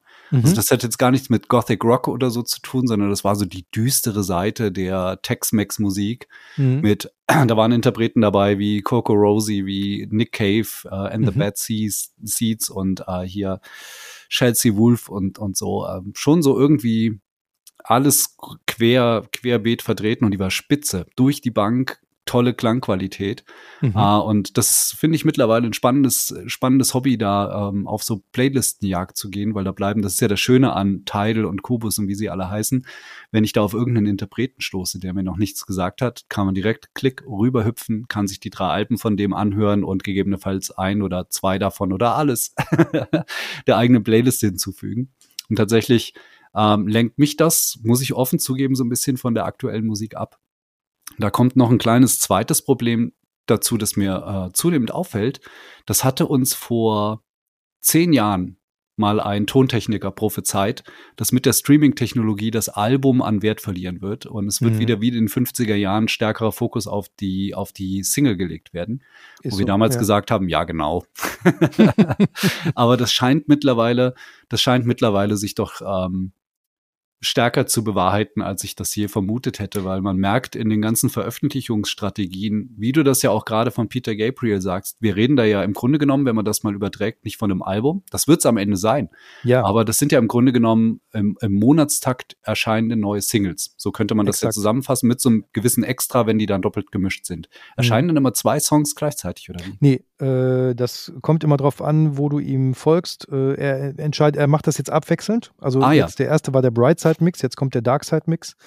Ähm, das heißt also, jetzt kommt das nächste, ist von Chad Blake dann gemischt. Verstehe. Also derselbe Song wird nochmal veröffentlicht, dann einfach. Nee, nee, nee, ein neuer Song. Ein auf dem, ob, wie das dann auf dem Album. Ach, weißt du? und dann äh, gibt es dann nochmal wahrscheinlich mich. Ja. Deluxe und dann gibt es dann die, die, die Brightside-Vinyl und die Darkside-Vinyl und also. Äh, Jetzt können unsere, jetzt konnten unsere Zuhörer live erleben, wie bei mir der Groschen gefallen ist. man hat es gerade gehört. Weil ich habe tatsächlich bin ich davon ausgegangen, dass es zweimal das identische Album von unterschiedlichen äh, Master Engineers. Äh, das gab's doch mal von von Tom Petty hier. Dieses, ähm, ich weiß nicht mehr, wie das Bandprojekt hieß. Da gab's eine Masterversion des Albums mit ähm, Kompression und es gab Mhm. eine Master Mastering-Version. Im Grunde genommen am Ende nur einmal ein Summenkompressor drüber, der der soft eingestellt war, um mal diesen Unterschied zu verdeutlichen, was laut also hier geht es um, äh, explizit um die Mischung, nicht ums Äh, Mastering. ja, ja, das ist mir, das, Ja, äh, ja, das mhm. habe ich auch so verstanden. Ich meine nur, ähm, ähnliche Modelle gab es ja durchaus Ja. schon, aber so, so in der Richtung dürften Künstler ruhig häufiger denken, glaube ich, weil das, das gibt dem Ganzen so ein bisschen was Besonderes mit. Schöne Sache. Das ist auch das, was, was das irgendwie nachhaltig macht, oder beziehungsweise warum ich noch Musik gezielt konsumieren sollte. Weil ansonsten Absolut. ist es ja auch, das, das läuft nebenbei her und es ist äh, irgendwie, ja, es wird auf hohem Niveau produziert. Ähm, die Technik ist verfügbar, es gibt äh, fähige Leute, es gibt fähige Musik Musikerinnen und Musiker, die das äh, nach wie vor, also Releases gibt es nach wie vor genug. Ähm, aber es würde ja irgendwie für mich sich auch nichts weiterentwickeln und es wird von der Wertigkeit, wie du schon gesagt hast, der Albumgedanke verliert. Es wird auf kürzere Häppchen zusammengedampft. Äh, also die, die, die Wertschätzung dafür sinkt auch vielleicht bei uns äh, Hobby-Musikhörern. Gar nicht bewusst, Ähm, ja, das passiert einfach. Genau, gar nicht.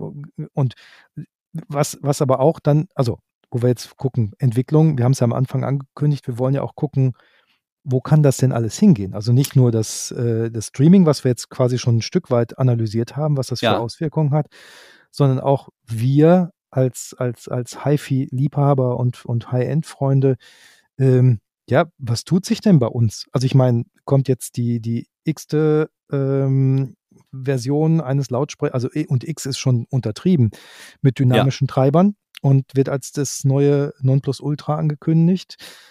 Die Technik ist sehr alt.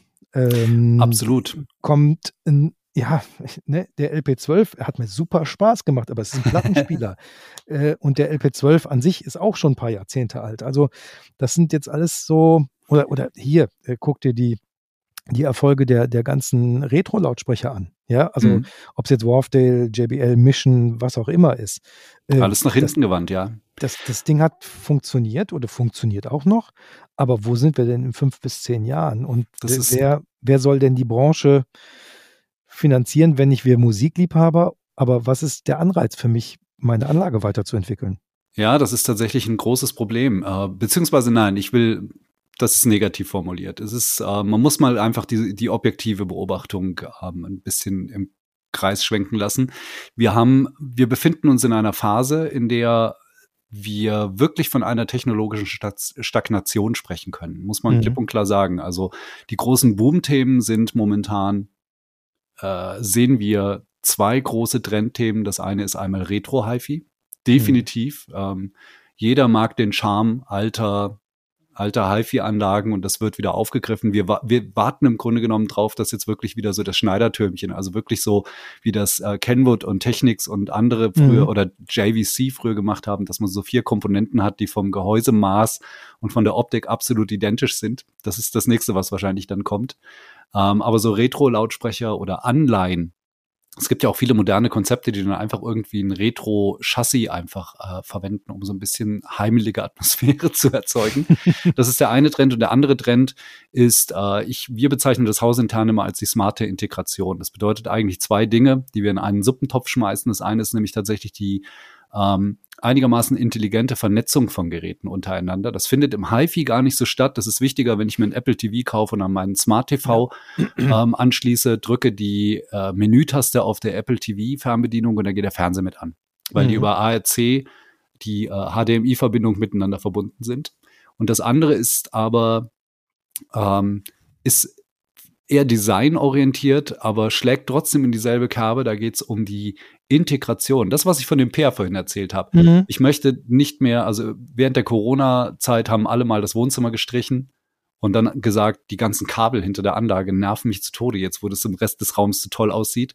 Und dann fing man an, die Anlage in ein Schränkchen zu packen oder ein neues Rack zu kaufen oder am besten, abgesehen von den Lautsprechern, alles verschwinden lassen. Und auch mhm. bei Lautsprechern gibt es die Tendenzen, weil ich gerade vorletzte Woche habe ich jemanden besucht, der auf einem unfassbaren Niveau Inwall-Lautsprecher designt hat. Dazu später mehr, also mhm. an, bei anderer Gelegenheit will ich jetzt gar nicht ausschweifen.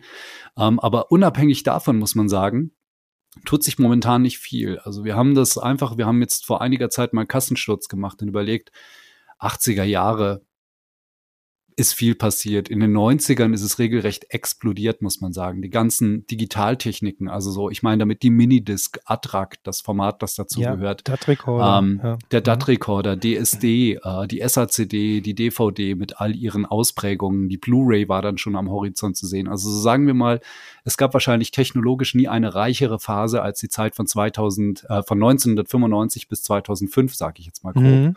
Dann war das Heimkino als massentaugliches Thema gescheitert. Ähm, es blieb der Blu-ray-Spieler zurück und HiFi kam, kam wieder stärker nach vorn mit bewährten Technologien. Das einzige ja. Neue, was sich getan hat seitdem, ist der Streamer. Der Streamer und alles, was er mit hochgezogen hat, also der DA-Wandler oder Vollverstärker in die DA-Wandler integriert sind und solche Geschichten. Aber auch das sind Technologien, die gab es 1982 schon grob gesprochen, natürlich nicht in der heutigen, heutigen Ausprägung, äh, aber das zeigt dann, es ist im Grunde genommen die letzten, das sind bald 20 Jahre, ist nur noch Feinschliff betrieben worden. Wobei das Einzige, wo man wirklich eine Entwicklung sehen kann, ist natürlich im Streaming ging das erst los mit permanent wurden die Datenformate verbessert. Mhm. Kaum waren die Streamer an so einen Peak gekommen. Also bei ich habe es ja vorhin schon bei dem IFI erwähnt, 768 Kilohertz 32, das 32 Bit, das ist interessant auf dem Papier, aber die praktische Relevanz ist, äh, es ist sehr schwierig. Mal abgesehen davon, dass solche Wandler, die nutzen das ja für Upsampling und solche Geschichten. Ähm, ganz anderes Thema auch. Aber trotzdem ist es eben, ähm, technologisch sind wir da an einem Punkt angekommen, wo man sagen kann, abgesehen von Feinschliff an den Geräten, das heißt noch mehr Diskretion in den Schaltungen etc. pp, tut sich da nicht mehr viel und auch softwareseitig. Äh, ich meine, es gab dieses Zulus-Konzept. Mhm. 2008 oder sowas müsste das aufgetaucht sein. Ich glaube, das ist ne? Mhm. schon ein bisschen älter, genau, mhm. Meridian. Das wurde dann ähm, die Entwickler wurden rausgestupst, rausgekauft Meridian hat das vollständig übernommen und surprise, surprise, genau dieselben Entwickler haben dann vier, fünf Jahre gewartet. Wahrscheinlich stand das in irgendeinem Vertrag und dann haben sie Rune, haben sie Rune rausgebracht, ja. was ähm, Zulus von seinen letzten Kinderkrankheiten befreit hat. Ähm, und heute so der Industriestandard ist, aber wir haben, wenn man das mal überschlägt, ich glaube, Rune müsste ziemlich steil auf den zehnten Geburtstag zugehen und mhm. ist auf weiter Flur konkurrenzlos. Also es gibt keine Software, es gibt nicht mal jemanden, der versucht, an den Vorsprung von Rune anzuknüpfen. Und das zeigt schon, wie wenig, wie wenig sich da tut in der Branche momentan. Also ich meine, also nicht gibt, überbewerten, gibt, es gibt, nicht glaube, überbewerten. Ja, es gibt äh, Ansätze bei Volumio. Ähm, äh, ja, das stimmt. Ne, die, das, die das machen, die ja auch äh, viele wissen es nicht, aber grundsätzlich in sehr vielen Streamern auch drin sind, zumindest mit ihrer Grundtechnologie. Ja. Ähm, aber ja, also Rune und auch äh, mit der Funktionalität, äh, die es hat, ist tatsächlich so ein, ja, steht allein auf weiter Flur. Genau, dieses User Interface, wie die das bieten, ist einzigartig ja. nach wie vor. Und ähm, also, wie ich eben schon sagen wollte, nicht überbewerten. Wir, ich will, also weder ich noch du wollen damit sagen, dass die Branche irgendwie von der Wand steht und nicht weiterkommt. Es ist, sind, momentan sind ja alle sehr glücklich mit diesen Retro-Trends und der äh, Vinylgeschichte und äh, smarter Integration ist auch viel zu gewinnen. Natürlich muss das möglich sein, eine hochwertig klingende Anlage auch versteckt einzubauen oder nicht zu dominant äh, in den Raum zu stellen. Wenn das gewünscht ist, da ist noch viel nachzuholen. Aber, aber da könnte vielleicht die, die Branche aus meiner Sicht ähm, die Leute wieder da abholen, wo sie sind, nämlich bei ihrem täglichen Konsum. Und das ist eben, ja. wie du bei dem Pair sagtest, nicht der Sweet Spot vor der Anlage, sondern du bist halt vielleicht im Raum, du bist aber vielleicht auch unterwegs. Ähm, du bist, äh, du, äh, du willst vielleicht überall verfügbar die hohe Qualität, die du über Kobus und Tidal auch bekommen kannst, auch irgendwo überall hören können. Also Absolut. Diese, diese, diese Verfügbarkeit ähm, der hohen Wiedergabequalität, das ist noch nicht so eindeutig.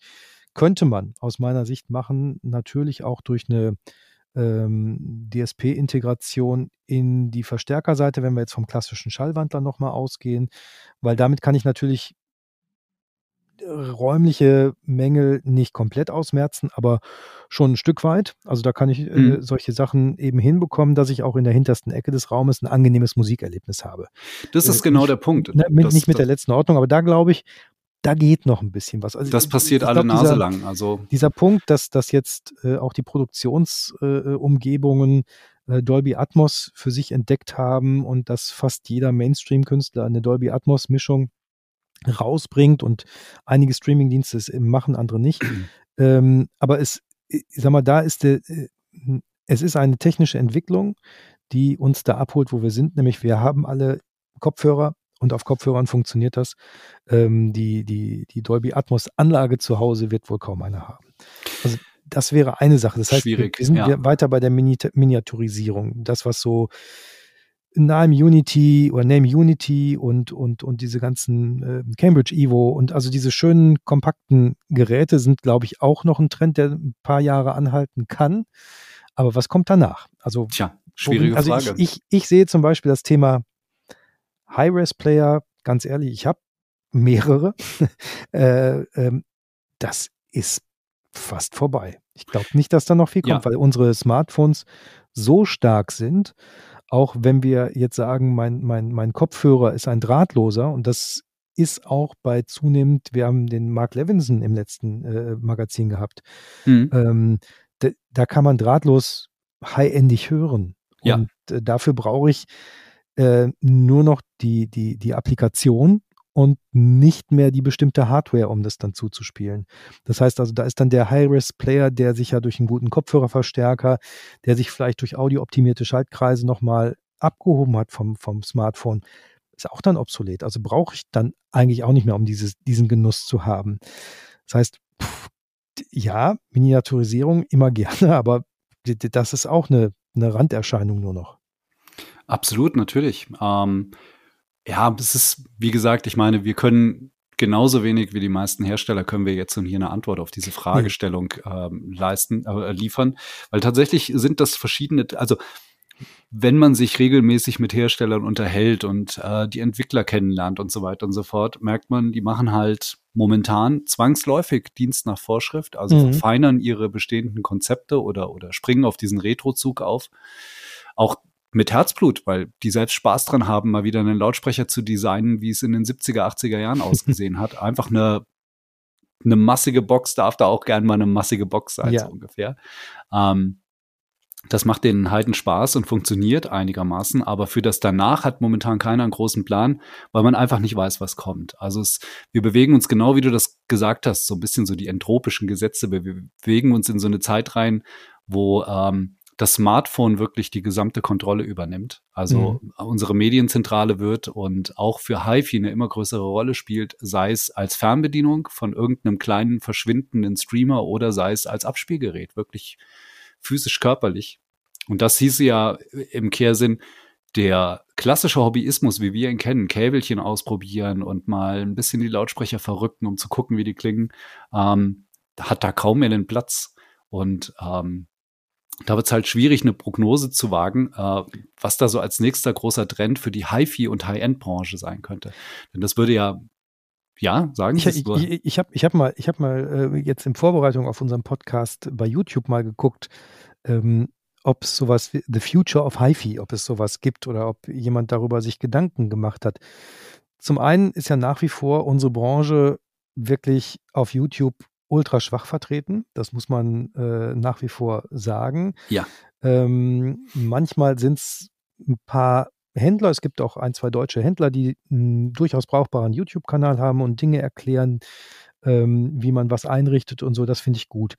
Ähm, aber es ist mehr eine Produktpräsentation. Also es ist auch nicht das, dass man sich darüber unterhält, wo kann es denn hingehen und habe einen Amerikaner und britischen Kanal, ich muss jetzt, also ich will nicht lügen, äh, Kanal gefunden und der hat sich die Frage gestellt, der ist selber äh, jemand, der sich ähm, mit Audiogear befasst als Autor und auch Testautor, freier Testautor unterwegs ist und gleichzeitig ähm, äh, digitale Raumentzerrungen anbietet und das beim Kunden dementsprechend einrichtet. Und der hat gesagt, was ihm aufgefallen ist und was bei seinen Kunden aufgefallen ist in letzter Zeit ist, dass es viele überflüssige Dinge noch gibt. Und zwar sagt er, er hat eine Anlage und in seiner Anlage hat er einen Verstärker. Der Verstärker hat einen Kopfhörerverstärker. Der hat einen guten CD-Spieler. Der CD-Spieler hat einen Kopfhörerverstärker. Der hat einen Streamer. Der Streamer hat einen Kopfhörerverstärker und der selber hat aber einen guten Kopfhörer und möchte das über seinen dezidierten oder dedizierten ähm, Kopfhörerverstärker ja. dann hören. Das heißt, der hat vier Kopfhörerverstärker in der Anlage und der hat eine Umfrage gemacht bei YouTube. Wer von euch nutzt denn den Kopfhörerverstärker in dem Standardgerät, was ihr für eine andere Hauptfunktion gekauft habt. Mhm. Das waren äh, über 50 Prozent haben gesagt, ich habe den noch nie benutzt. Und nur 11 Prozent haben gesagt, ja, ich nutze diesen Kopfhörerverstärker. Das ist krass. Das heißt also, wir, wir hauen, also die, die, die Industrie hat 90 Prozent nach dieser nicht repräsentativen Umfrage am Markt vorbei entwickelt. Schrägstrich, was kann ich machen? Also Umkehrschluss wäre ja nicht, ihr seid blöd, das ist doof, sondern ich kann natürlich diesen Kostenfaktor und so eng wie manche gerade in, der, in den Kampfpreisklassen äh, kalkuliert sind, äh, nicht in den ganz teuren, dann, dann kann ich das wegnehmen und kann vielleicht eine andere Funktionalität, einen günstigeren Endkundenpreis ähm, oder eben einen langzeitstabilen Preis, was ja momentan auch ein bisschen schwierig ist, hinbekommen, indem ich eben solche vielleicht doppelten Sachen weglasse. Das ja. ist jetzt kein Trend. Das wäre aber nochmal dieser, dieser Hinweis, hört nochmal bitte genau hin, was wir denn wollen als Musikhörer und wie wir denn so leben, weil das ist ja das, also das, das Gerät an sich muss mir was anbieten, ähm, was ich damit machen kann.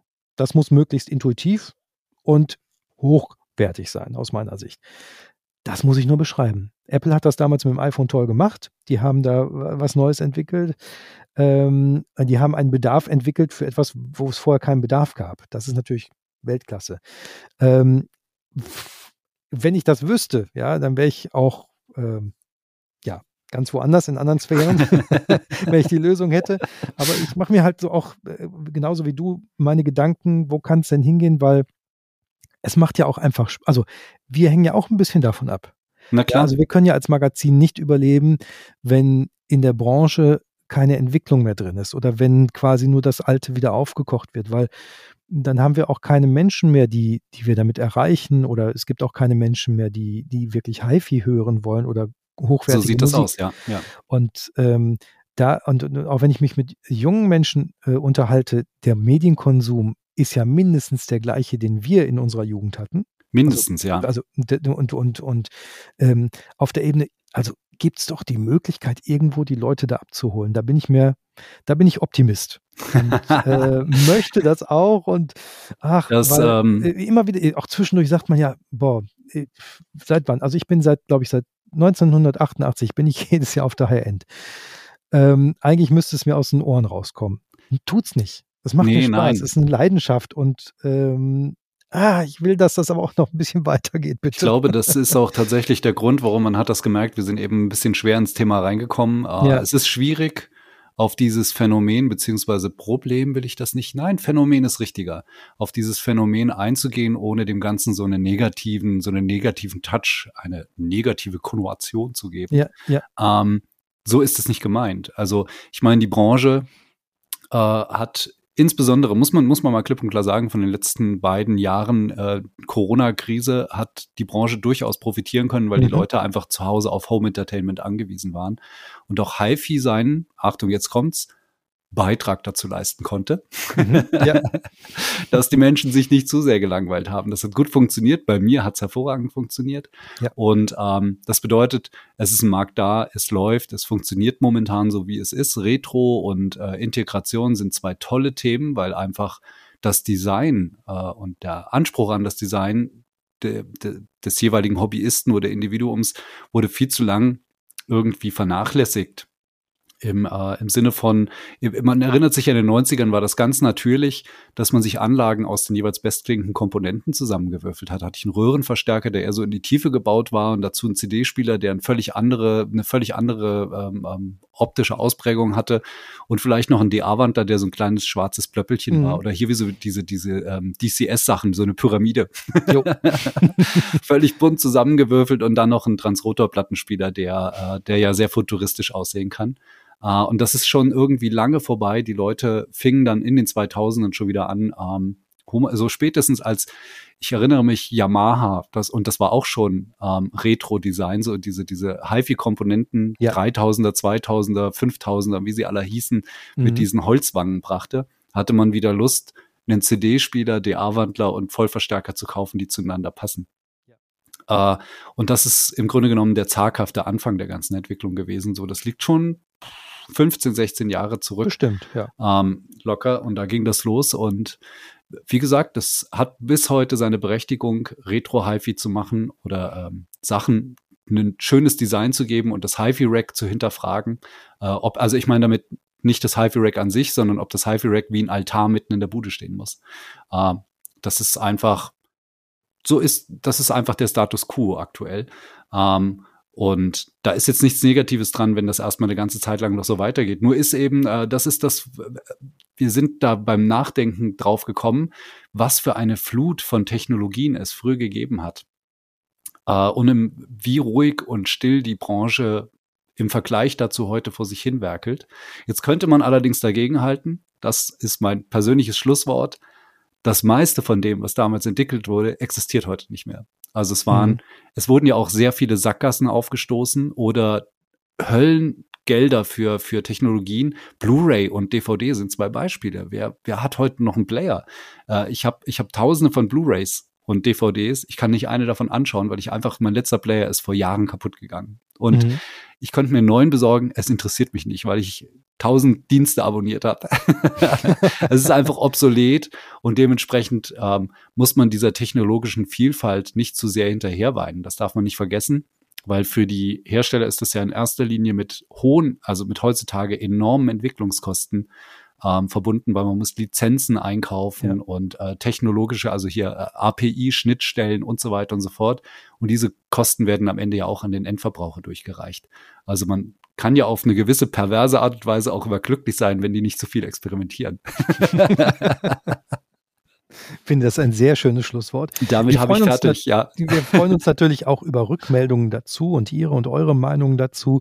Gerne über unsere Webseite. Ähm, da könnt ihr uns äh, finden und kontaktieren und was dazu sagen. Ähm, Unbedingt. Was, was denn äh, da so die Meinung ist. Und vielleicht gibt es sogar die ein oder andere tolle Idee, wo das denn hingehen kann. Und dann können wir vielleicht in der nächsten Podcast-Ausgabe das auch nochmal durchdiskutieren. Also das würden wir vielleicht ganz gerne machen. Ansonsten bitte auch äh, abonnieren auf den jeweiligen Podcast-Diensten, wo wir zu hören sind, weil äh, da haben wir dann auch was von. Dann werden wir, glaube ich, weiterempfohlen.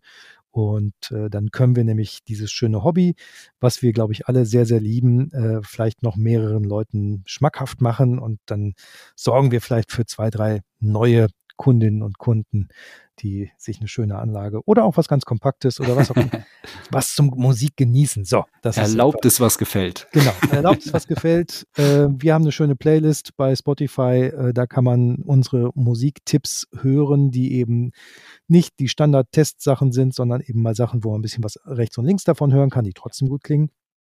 Und ähm, eben auch was zum Entdecken, weil Entdecken, glaube ich, damit sind wir uns einig, das sollte auch weiter möglich sein und das soll uns Spaß machen und wir wollen immer irgendwie eine kleine Entwicklung sehen. In diesem Sinne äh, danke ich dir, Carsten, für deine Zeit. Ähm, ich danke. Ich bin Frank Lechtenberg, du bist Carsten Barmbek. Wir freuen uns schon auf die nächste Runde und vielen, vielen Dank fürs Zuhören.